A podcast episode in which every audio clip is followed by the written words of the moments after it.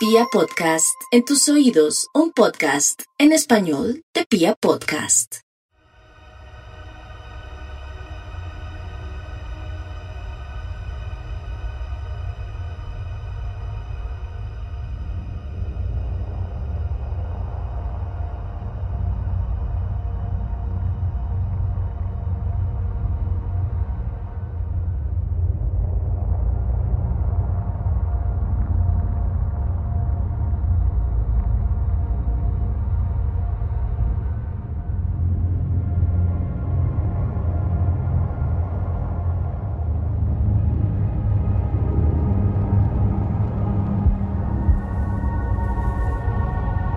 Desde tiempos inmemoriales, aquella época en la que el hombre se organizó en una sociedad establecida por jerarquías y leyes, desde ese momento, el ser humano comenzó a prohibirse a sí mismo de los placeres, de la curiosidad y de lo ilegal.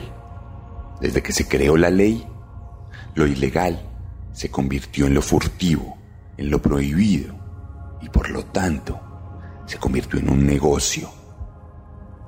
No hay una sociedad, ni en el mundo occidental ni en el mundo oriental, que pueda darse el lujo de decir que tiene de una u otra forma una libertad absoluta. Por ende, no hay una sociedad que pueda darse el lujo de decir que está libre de mafias. Las mafias son parte fundamental del ejercicio de la ilegalidad. Se forjan alrededor de posibilidades de negocio que se crean a partir de la prohibición. Por eso, todos los que nacimos y crecimos en los últimos 50 años, crecimos en Latinoamérica con la noción de la existencia de la mafia. Pero en Estados Unidos, las mafias son muchísimo más antiguas, así como lo son también en muchas partes de Europa. En Japón también existen mafias.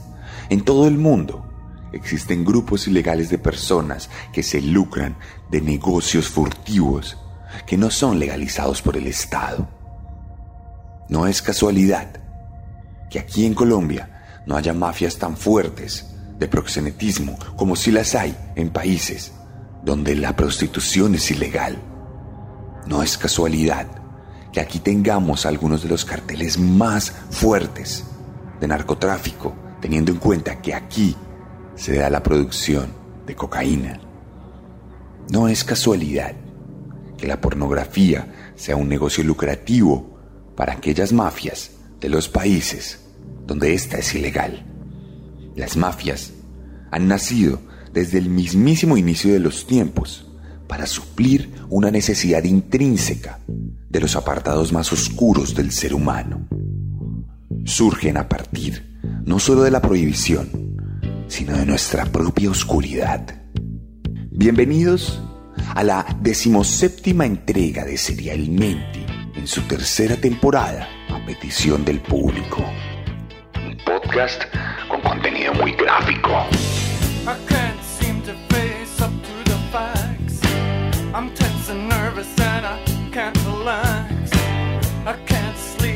My bed's on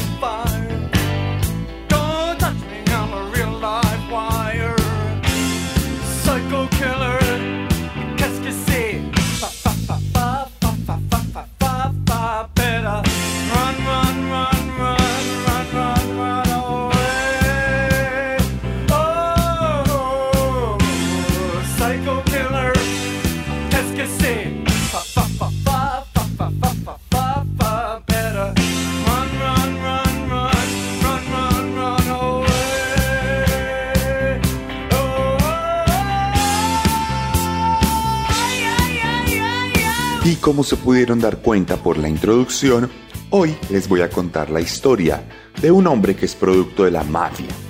Un asesino en serie que llevó a cabo toda su tarea, toda su obra a lo largo de su vida, gracias a ese mundo furtivo del bajo mundo de los Estados Unidos. Les voy a contar la historia de uno de los mafiosos más famosos del mundo por ser un asesino serial. Hoy les voy a contar la historia de Richard Kuklinski, el hombre de hielo. He murdered, sometimes months apart, years apart. He used different methods. He would go so far as to plan in his crime the actual deceit of law enforcement. He would murder someone, cut their body, wrap them in layer after layer of plastic bags and material, and deposit the body many, many miles from the murder scene.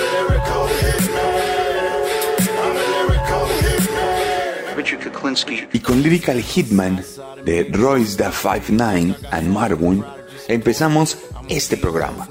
Empezamos este episodio que nos cuenta la historia de un hombre tan famoso que tiene canciones, películas, libros y muchos documentales.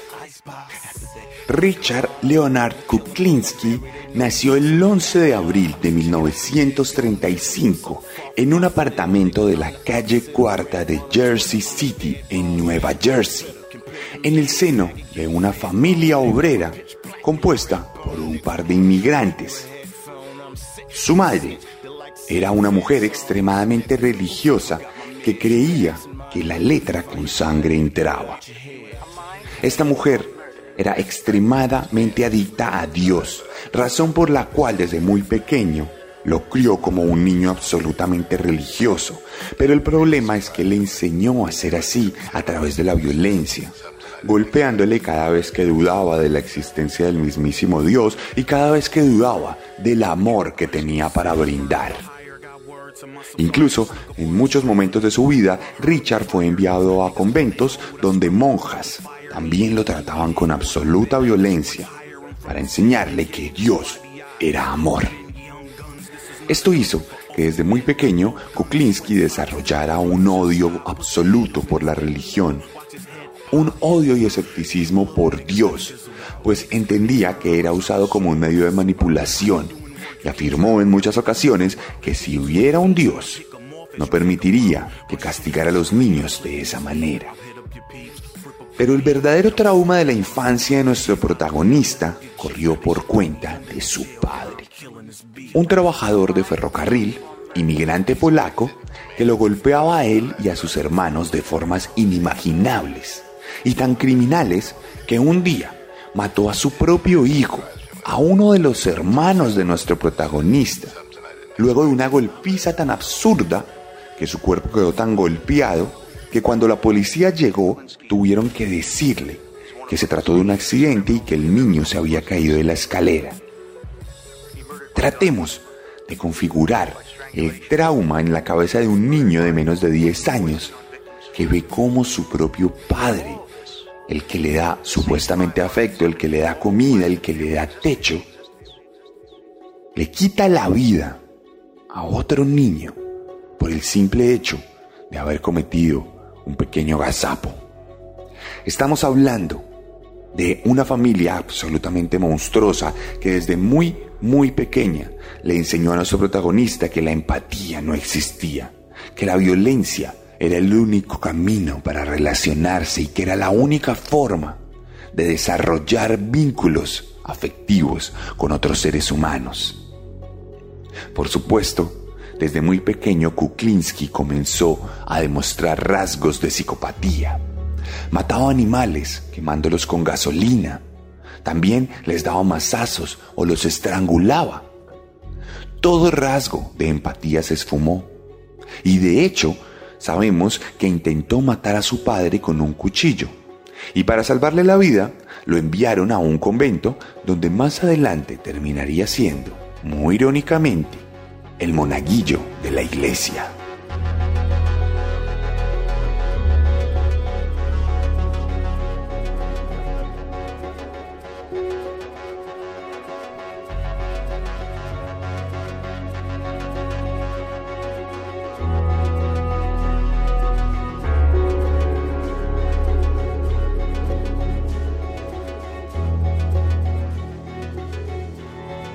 Pasaron los años y Kuklinski llegó a la preadolescencia. Cuando apenas tenía 13 años, en otro barrio de Nueva Jersey, se convirtió en un gamberro solitario. Formó una banda, una pequeña pandilla de cinco niños que se apodaban los chicos... Ah, no, no, no, no. Andaba por las calles y deambulaba buscando su propia suerte sin ninguna compañía. Pronto Cinco niños, que se apoyaban los chicos del proyecto, comenzaron a acosarlo y a hacerle matoneo. En ese momento, Richard, como él mismo lo diría, entendió que no podía andar por la vida siendo una persona tranquila que no se metiera con nadie, pues necesitaba y precisaba de la violencia para librarse de la violencia de los demás. En una ocasión, uno de estos cinco niños lo tomó y lo encerró en un lugar para intimidarlo, para agredirlo, y en ese momento él tomó un tubo metálico, se lo reventó en la cabeza y sin quererlo lo mató. Pero entonces, en vez de reaccionar con miedo y con temor ante lo que había cometido, la realidad es que inmediatamente tomó el cuerpo, robó un automóvil, guardó el cuerpo en el automóvil y viajó dos horas lejos de aquel lugar del asesinato. Luego, en secreto, tomó un alicate y le quitó todos los dientes al niño. Y más adelante, le cortó las huellas dactilares. Todo esto para que nadie pudiera identificarlo. Luego tomó el cuerpo con los pies y las manos cercenadas y lo tiró por un río. Nunca se supo el destino de este cuerpo y el niño fue dado por desaparecido. Teniendo apenas 13 años, había cometido su primer asesinato y en ese momento sintió el poder absoluto, pues todo el sufrimiento que le causaron se convirtió en una satisfacción plena y una hegemonía sobre la vida de los demás que nunca jamás volvería a permitir que alguien se metiera con él.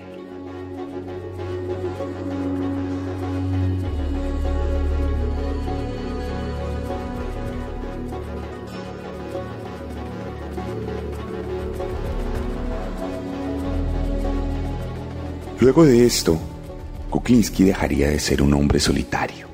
Formaría su propia banda de criminales juveniles, una banda que recibía el nombre de The Coming Up Roses. Se volvió un líder reconocido en las calles. Se dedicaba a robar, a hacer fraudes, a extorsionar gente y a intimidar personas. Empezó a ser respetado en ese bajo mundo y caminaba muy bien vestido de forma muy elegante sin que nadie le dijera nada, pues llevaba una navaja y estaba dispuesto a usarla en cualquier momento. Esto originó que la familia de Cavalcante, una de las mafias de origen italiano pero en Estados Unidos, lo reclutaran. Le contactaron rápidamente en una de esas calles mientras trabajaba y no solo lo contrataron a él, sino también a toda la banda de los The Coming Up Roses pero Richard era mucho mejor que ellos. Mientras todos los muchachos cometían algunas fechorías y pequeños delitos, él siempre estaba dispuesto a acabar absolutamente con sus objetivos. Cada vez que la familia de Cavalcante necesitaba algo extraño o raro, enviaban a Richard, que no tenía ni siquiera 20 años, pero ya estaba dispuesto a cometer cualquier crimen sin ningún tipo de conmesuración solo por cumplir los objetivos que le eran otorgados. Entonces, para terminar su contratación absoluta, le piden que mate a sus compañeros de pandilla. Primero, porque consideran que a veces dudan y no son 100% confiables. Pero segundo, sobre todas las cosas, porque querían probar qué tan leal era este muchacho, si estaba dispuesto a matar a los suyos con tal de recibir una orden de su jefe y hacerlo feliz. Él, sin pensarlo ni por un segundo, les disparó por la espalda y acabó con sus vidas para demostrarle al señor de Cavalcante que era un asesino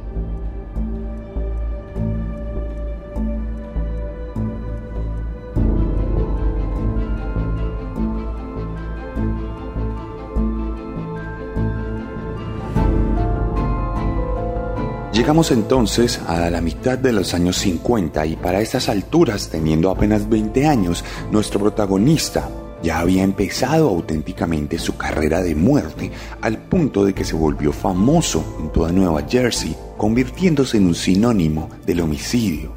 Cuando lo veían, aquellos que vivían en ese mundo o estaban relacionados a este, inmediatamente lo relacionaban con que iba a haber problemas, con que iba a haber un asesinato, un homicidio en aquel lugar. En este punto de su vida tuvo tan poco respeto por los demás que no solo mataba gente por encargo, sino que mataba a todas las personas con las que tuviera un mínimo altercado. Incluso si alguien lo miraba mal en la calle y no le gustaba esa mirada que le lanzaba, él sacaba su revólver calibre 38 y lo usaba sin ningún reparo. En este punto desarrolló una necesidad y una sed de sangre que de una u otra manera marcaría su comportamiento más adelante. Pero él afirmaba que no era solo la muerte lo que le gustaba. Escuchemos las propias palabras de él refiriéndose a sus dinámicas de asesinato. De momento, sabes que lo que más me gustaba era la casa, el desafío de eso mismo. La muerte para mí era secundaria. No concibo nada fuera de eso, en su mayoría, pero la investigación, el desafío del acecho y hacerlo con éxito me excita muchísimo. Cuanto mayores son las posibilidades de que me pillen, más me divierto.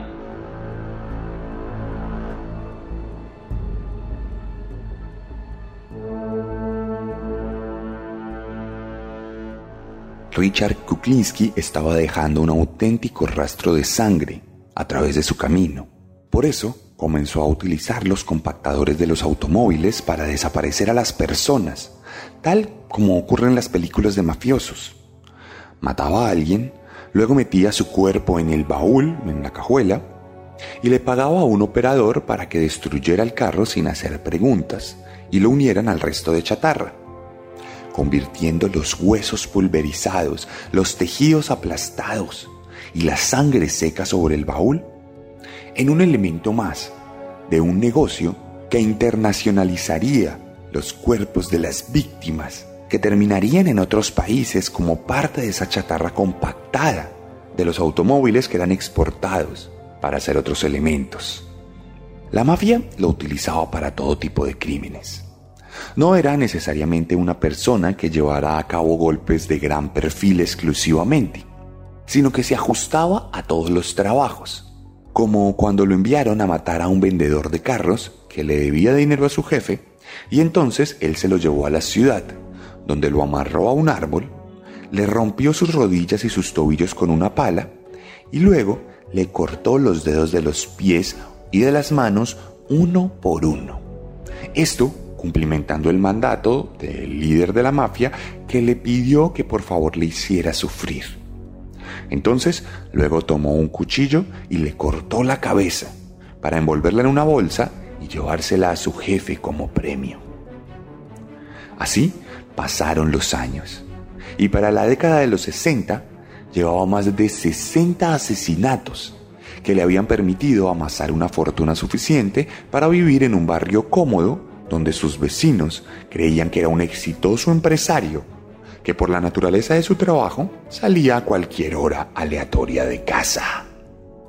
Nuestro protagonista había logrado construir una doble vida de forma exitosa.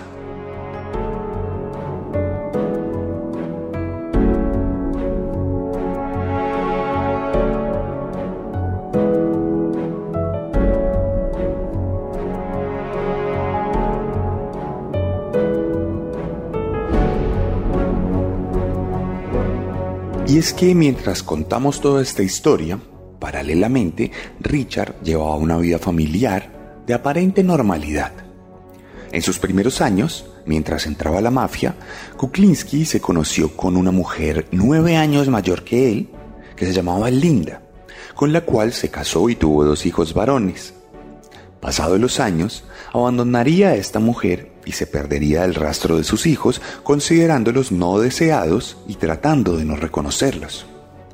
En el 61 conoció a una secretaria llamada Bárbara Pedrici, con quien se casó rápidamente para tener dos hijas a las cuales trató con absoluto amor y respeto, por lo menos públicamente, aunque una de ellas afirma que cuando discutía con su mamá, en más de una ocasión les dijo que las mataría en un ataque de ira si su esposa lo abandonaba. Adicionalmente, la pareja tendría un hijo más, Un varón que nunca tuvo una buena relación con nuestro protagonista, pues inconscientemente se sentía amenazado por otro hombre disputando el amor de su esposa, por la que sentía una obsesión enfermiza. Más adelante, en varias entrevistas, su esposa Bárbara afirmaría que existía el Richie bueno y el Richie malo. El bueno era un hombre de familia que se preocupaba por el bienestar de los suyos, que les brindaba lo mejor y que se mostraba preocupado por todo, incluso pasando noches en vela para salvaguardar la salud de sus hijos enfermos. Por el contrario, el Richie malo era un hombre impulsivo que aparecía de vez en cuando, a veces durante un par de días, a veces cada tres o cuatro meses, pero cuando aparecía era un monstruo absoluto que destruía los muebles del hogar, que los tiraba por la ventana y que le rompía la nariz a su esposa como pasó en varias ocasiones. Incluso, el Richie Malo en una ocasión apuñalaría a Bárbara en la nuca en medio de una pelea en la que ella amenazó con dejarlo y él muy sutilmente le clavaría una navaja atrás sin que ella se diera cuenta hasta que se tocó y se miró la mano llena de sangre, dejándole una advertencia y diciéndole que eso era una lección, para que ella entendiera que nunca podría dejarlo. Sus hijas, por su parte, también vieron a ese Richie malo que en una ocasión, tal como una de ellas relató, mató a la mascota de la casa, enfrente de su hija, por haber llegado tarde una noche cualquiera.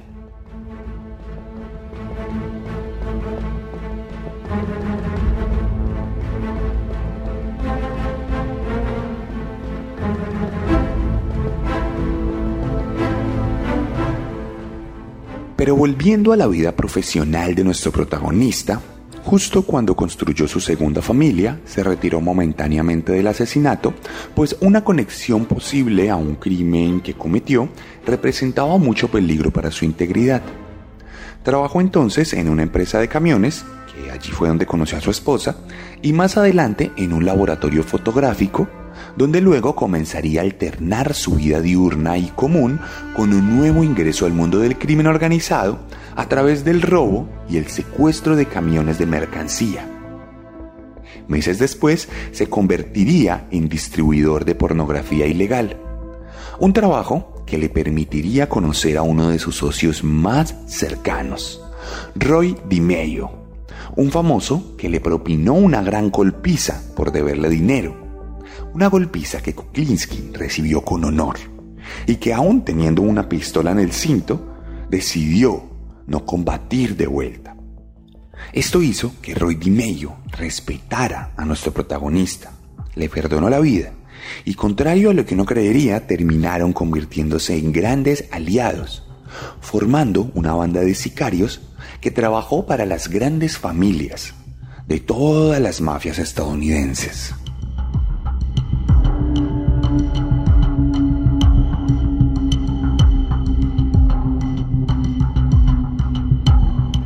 De hecho, cuenta nuestro protagonista que un día Roy DiMeio le pidió que matara a un hombre al azar simplemente para probar su lealtad.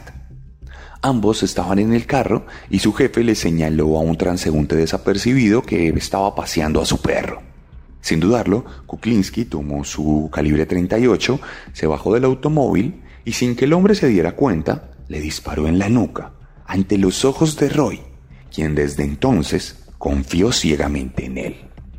En las siguientes dos décadas, Richard se dedicaría exclusivamente al asesinato.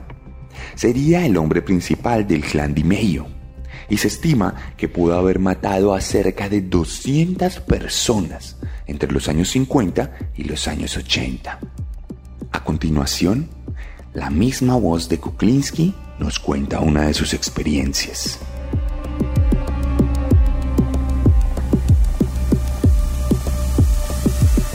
Una vez maté a un hombre que estaba pidiendo y suplicando y orando. Decía, por favor Dios, por favor Dios, por todas partes. Así que le dije que podría tener una media hora para orar a Dios y que si Dios venía y cambiaba las circunstancias, él sería libre. Pero Dios nunca apareció y nunca cambió las circunstancias. Y eso fue todo. Lo maté. No fue demasiado agradable. Es algo que no debía haber hecho. No debía haber hecho esto de esa manera.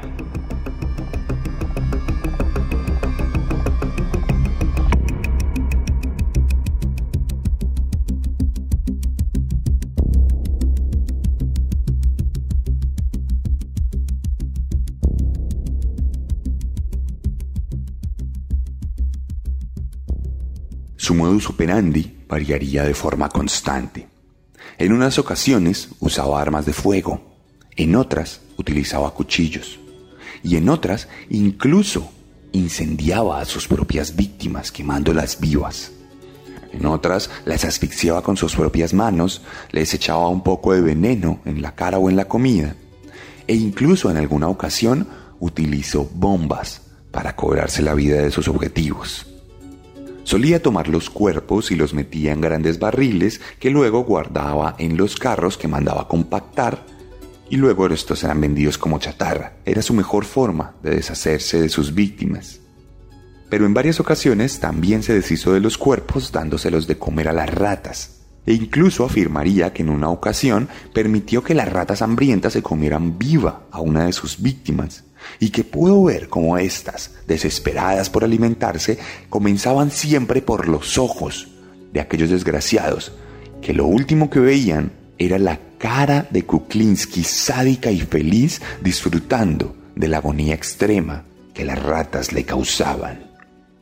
En este punto de su carrera criminal fue cuando recibió el apodo por el cual hoy lo conocemos hoy en día, Iceman, el hombre de hielo, un mote que se le dio luego de que congelara a una de sus víctimas para camuflar el momento de su muerte, pues como podemos ver, experimentaba absolutamente con toda la gente que mataba. Este hombre se convirtió entonces en un objetivo del FBI.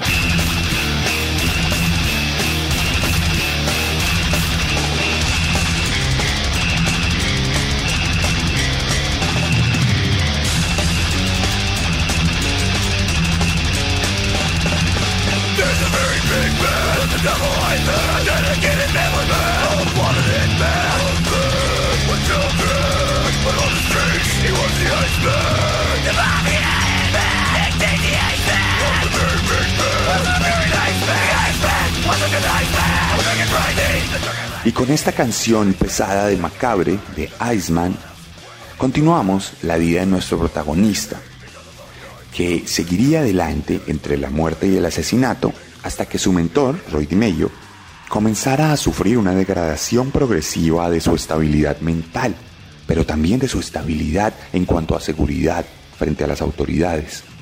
DiMeglio incluso llegó a pedirle a Kuklinski que matara a toda su familia algo que marcaría el límite del asesino, pues siempre se negó a asesinar niños y mujeres.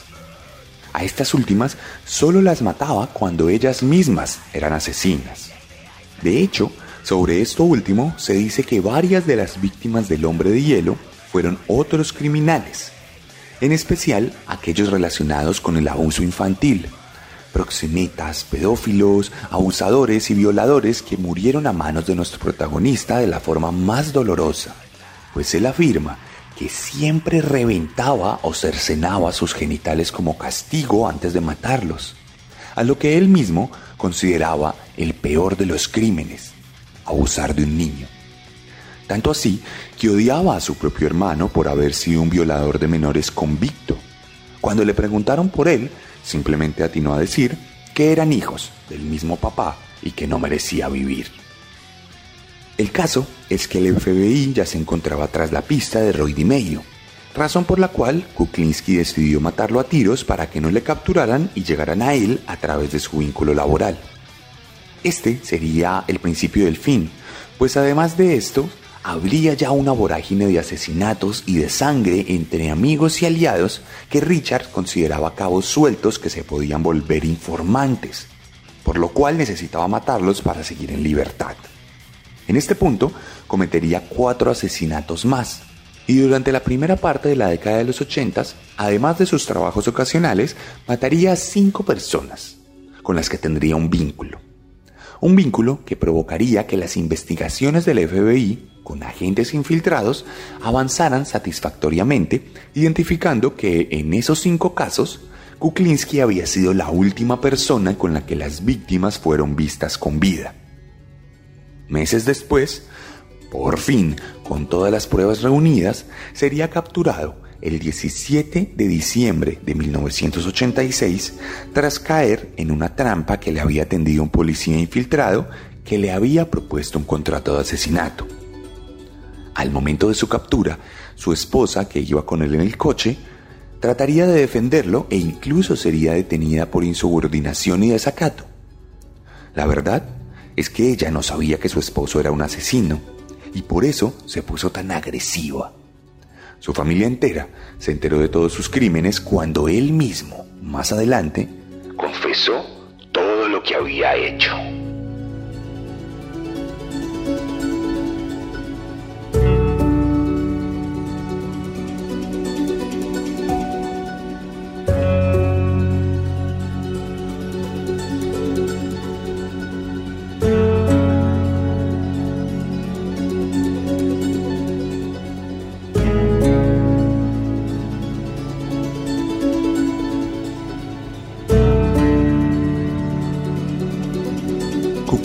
Fue acusado formalmente de cinco asesinatos y de tener grandes sumas de dinero en Suiza, así como un plan para huir a este país.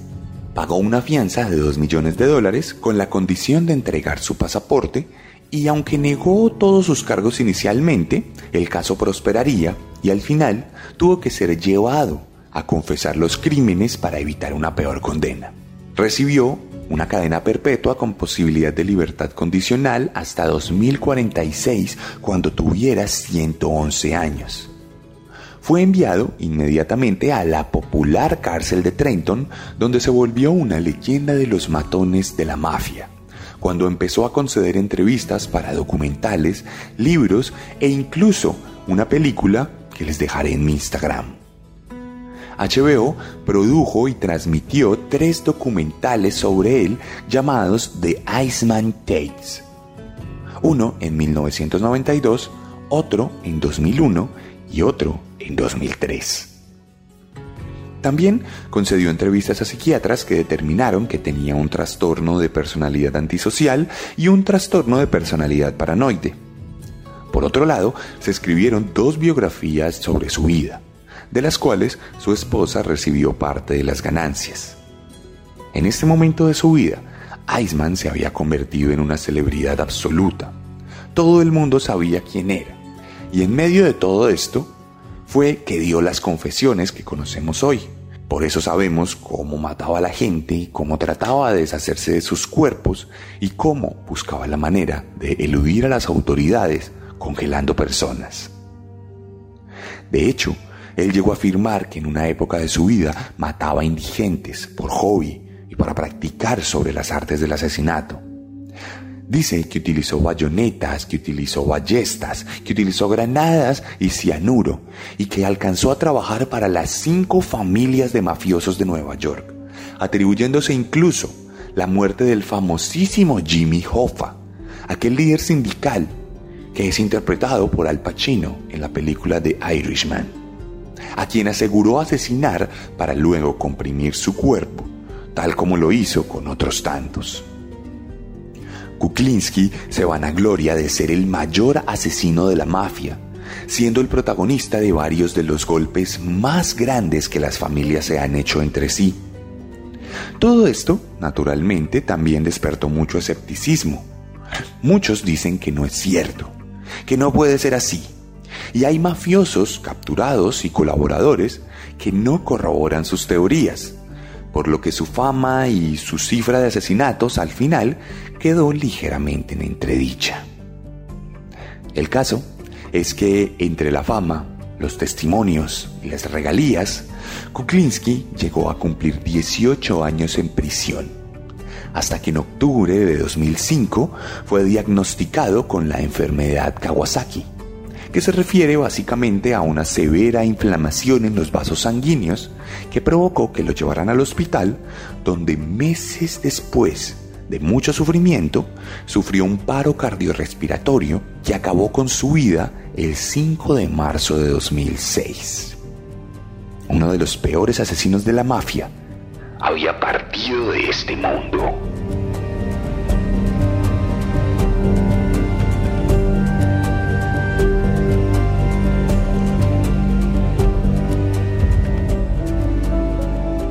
Roses are red, violets are blue.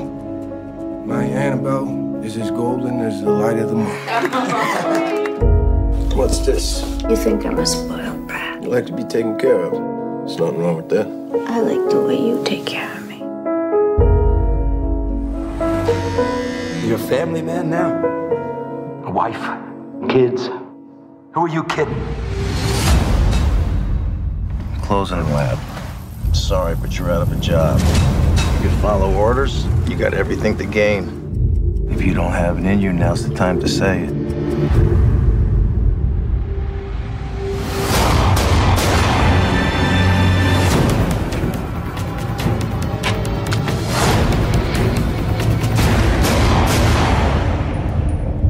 I'm good at what I do.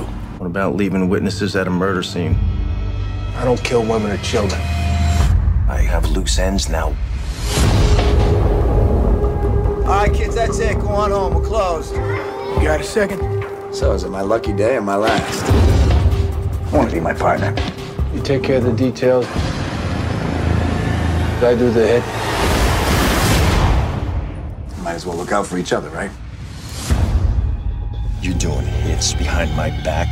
I can imagine what you've been telling them, thinking their dad's a decent guy. I'm really proud of you, Richie. Our paths cross again. I'm gonna bury your whole family. Dad?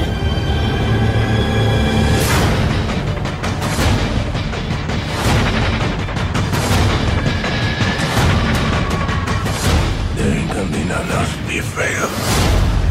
I didn't know I was supposed to be afraid.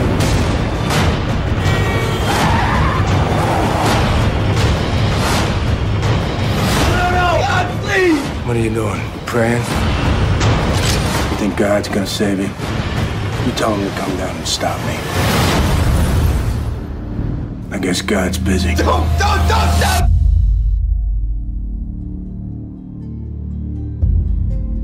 Como todos los mafiosos del mundo, Kuklinski es el producto de la prohibición. Todos los negocios turbios que tienen de por medio dinero, asesinato, balas y mucha sangre podrían ser evitados si la naturaleza prohibicionista en las sociedades contemporáneas se erradicara de raíz. El negocio de la cocaína en Colombia y en México se acabaría si entendiéramos que los seres humanos son libres de hacer con sus cuerpos los que le plazca. Y si acabamos con esa guerra contra el narcotráfico, tal vez incluso nuestras sociedades podrían beneficiarse económicamente de los procesos que hoy en día nos causan tanto dolor. No en vano, en Estados Unidos, donde la prostitución es ilegal, hay mafias enteras de proxenetas que explotan a las mujeres, pues éstas no tienen derecho a acceder a la seguridad social y acceder a la protección del Estado por llevar a cabo una labor ilegal. La prohibición es la base fundamental de las mafias y las mafias son unos de los asesinos más grandes de toda la historia. No se trata de legalizar por legalizar, pero los procesos sociales e históricos nos han dado cuenta que es el camino, tal como pasó en Estados Unidos, con el licor y con las apuestas. En nuestro país, la guerra contra las drogas es un absoluto fracaso que no ha dejado más que un gigantesco rastro de sangre en medio de nuestros cultivos rurales. La prohibición, en medio de todo, es un asesino serial implacable.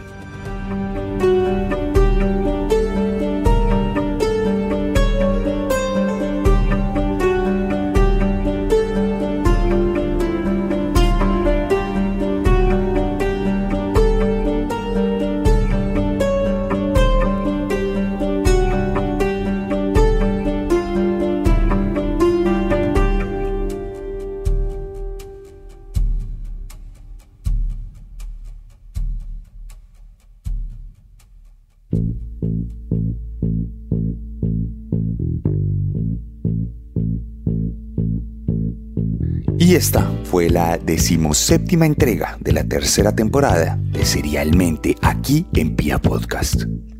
Si les gustó mi forma de narrar y les gustó este capítulo, la mejor manera de ayudarnos es compartiéndolo en todas sus redes sociales. Muéstreselo a sus familiares, a sus compañeros de trabajo, recomiéndeles este podcast y dígales que tenemos más de 80 capítulos disponibles para que se maravillen con el terror absoluto de los asesinos seriales.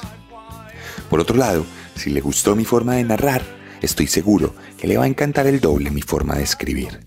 Recuerde que para usted tengo tres libros y dos cómics disponibles, además de la merch oficial de Serialmente, camisetas, agendas, mugs, disponibles en mis redes sociales, pero también en chunchos.mx si está en México. Y si está en Colombia, escríbame a mi arroba, arroba el arracadas, arroba el guion bajo guion bajo arracadas. Y allí podrá encontrar todo un contenido que tenemos para usted. Active la campana de notificaciones, alimente el algoritmo con un comentario. Si escuchó esto en YouTube, déjeme un comentario, déjeme un like. Si lo escuchó en Spotify o en cualquier otra fuente, vaya a mi Instagram, arroba las racadas, y deje un comentario en la publicación. Active la campana de notificaciones para que tenga el mejor contenido de asesinos seriales. Y mucho cuidado, porque este mes, en pocos días, vamos a publicar un concurso para invitarlos con pases dobles para ver una película que estoy seguro que dará mucho de qué hablar. Nos vemos allá en mis redes sociales, escríbame por allá, estamos atentos y nos escuchamos la próxima semana con un nuevo monstruo. Porque recuerde que siempre podemos ser peores.